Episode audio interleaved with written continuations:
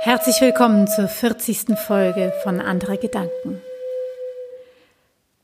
Diese Folge beinhaltet eine Geschichte, die einen ganz besonderen Weg zu mir genommen hat. Ursprünglich war sie ein Gedicht, das mir aus der Feder geflossen war. Dann verschwand es in der Schublade. Und als ich dann Erzählerin geworden war, da habe ich angefangen, dieses Gedicht in eine freie Erzählung umzuwandeln. Und jede dieser freien Erzählungen ist ein Unikat. Und jedes Mal, wenn ich diese Geschichte erzähle, dann ist es eine besondere Herausforderung für mich. Zuletzt habe ich sie erzählt am Weltfriedenstag 2019. Und vor kurzem wurde mir bewusst, dass sie auch hier im Podcast ihren Platz finden möchte. Ob all das, was ich nun beschreibe, mir einst selbst passiert ist oder ob es doch nur ein Traum war, das bleibt euch zu beurteilen. Und obwohl das eine sehr tiefgreifende Geschichte ist, wünsche ich nun viel Vergnügen.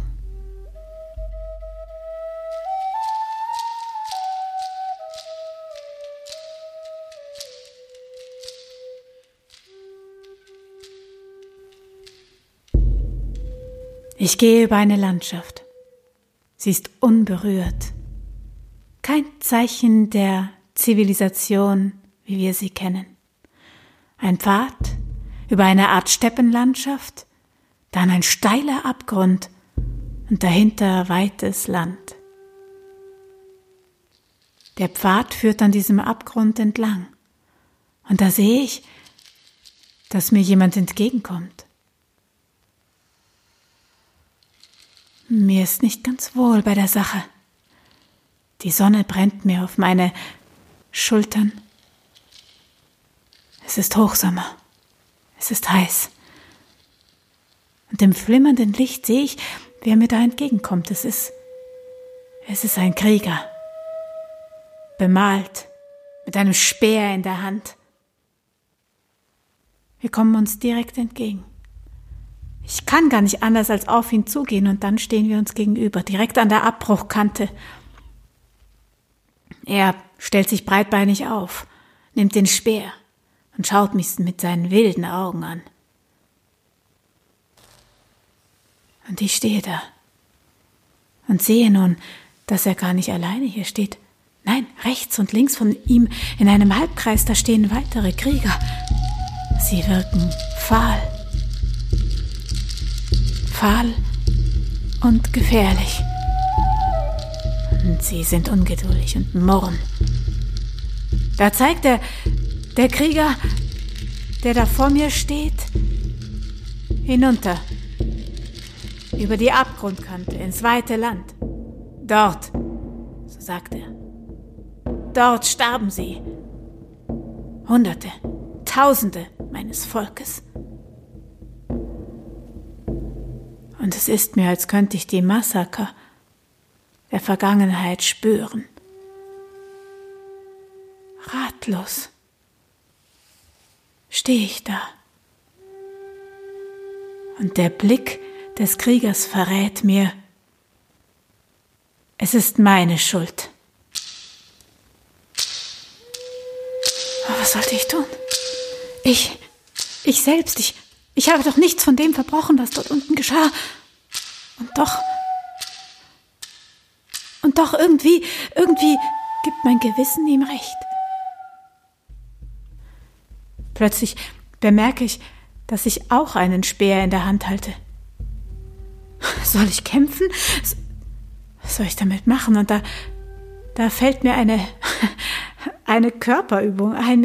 Ich nehme den Speer und stelle ihn vor mir ab, das stumpfe Ende auf dem Boden, die spitze Seite zeigt in den Himmel und dann, dann drücke ich den Speer in den Boden und so gibt er mir selbst Halt. Und während ich meine Augen schließe, beginne ich mich selber zu spüren. Meine eigene Wut, meine eigene Scham meine eigene Trauer. Und dann weiß ich, ich Ich bleibe jetzt einfach so stehen mit meinem Speer vor mir. Was auch immer jetzt geschieht, ich werde nicht weichen. Und so öffne ich die Augen und treffe langsam den Blick meines Gegenübers. Und als sich unsere Augen, die so unterschiedlich sind, trafen, da, da wusste ich es plötzlich. Ich sehe niemand anderen als meinen Bruder.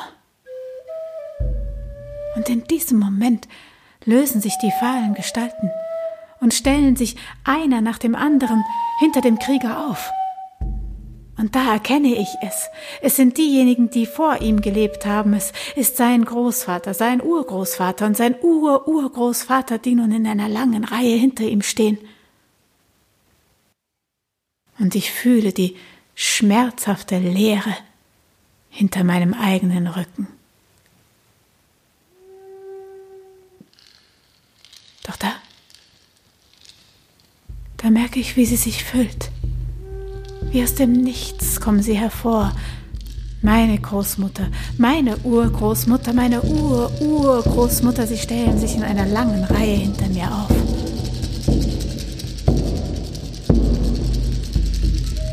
Der Krieger sieht in mir seine Schwester.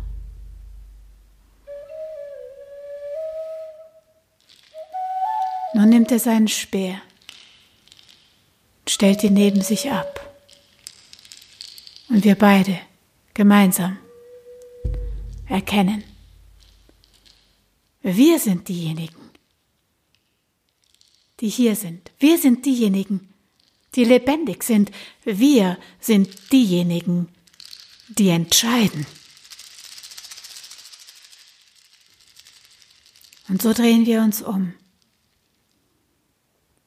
und schauen gemeinsam in eine Richtung.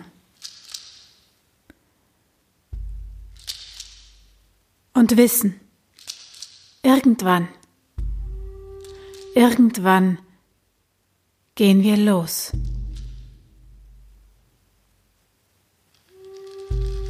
Genau jetzt.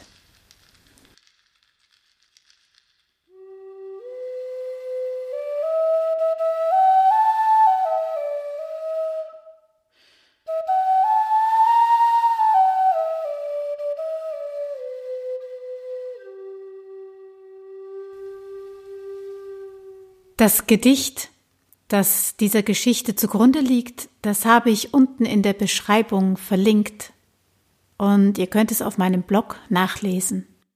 Und nur noch der Jingle, der zu jeder Folge zu hören ist. Es gibt eine Spendenbox für diesen Podcast und alle Erzähler und Erzählerinnen freuen sich, wenn es darin klingelt. Wir hören uns morgen um 10.